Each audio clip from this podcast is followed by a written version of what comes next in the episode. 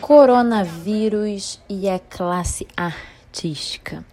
Bom, saiu um comunicado pelas redes sociais, galera compartilhando que a Alemanha está apoiando os artistas e eu fui atrás para saber dessa informação. E eu não achei informação que diz que eles vão apoiar e como eles vão apoiar.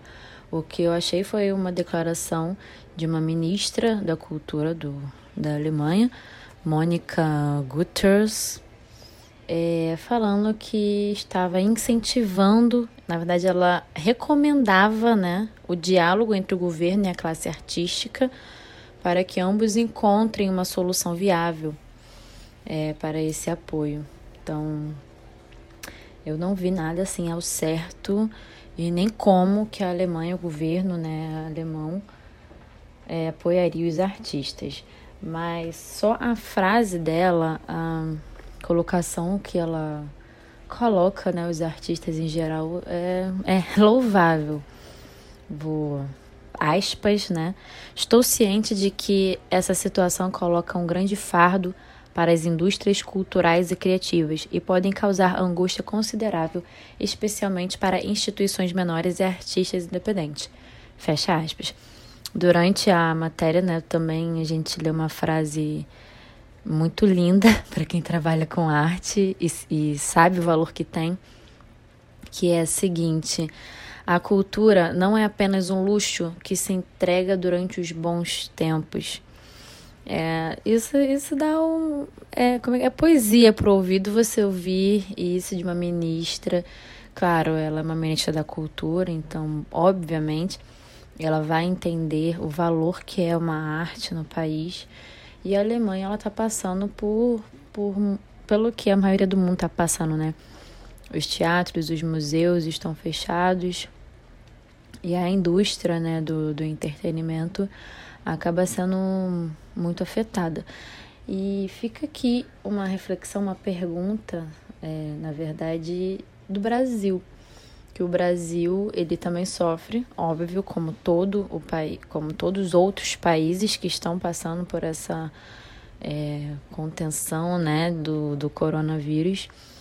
E por que, na verdade, é nem porquê, é, é qual o valor que, que o artista tem para o brasileiro, sabe? O Brasil ele é um país conhecido mundialmente pelo entretenimento.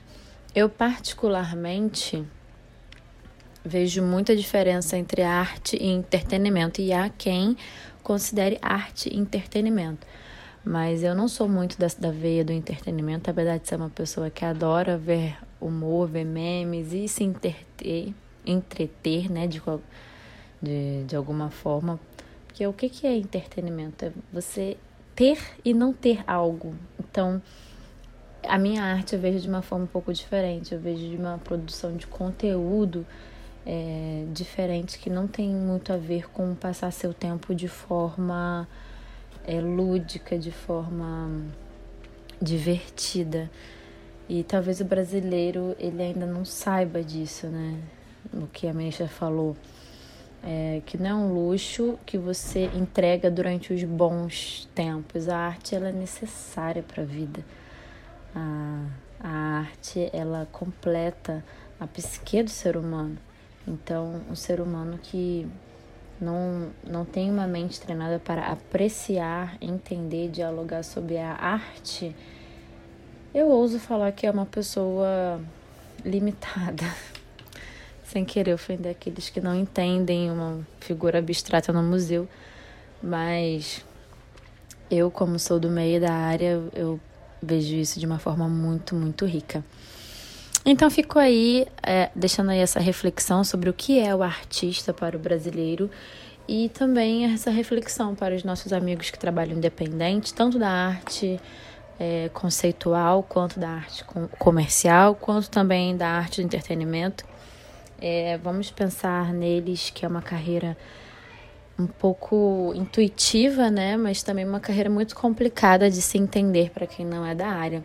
Então, desde o cantor que teve seus shows cancelados, desde o bailarino que dança no metrô, que dança nas praças, desde uma companhia que vende espetáculos, desde o produtor dessa companhia que sobrevive da venda dos espetáculos desta companhia.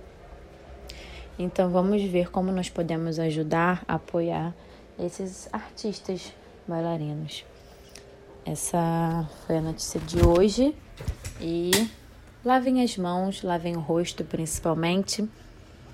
E se você tá com o narizinho escorrendo, sentindo uma coisinha esquisita, fica em casa, tá bom?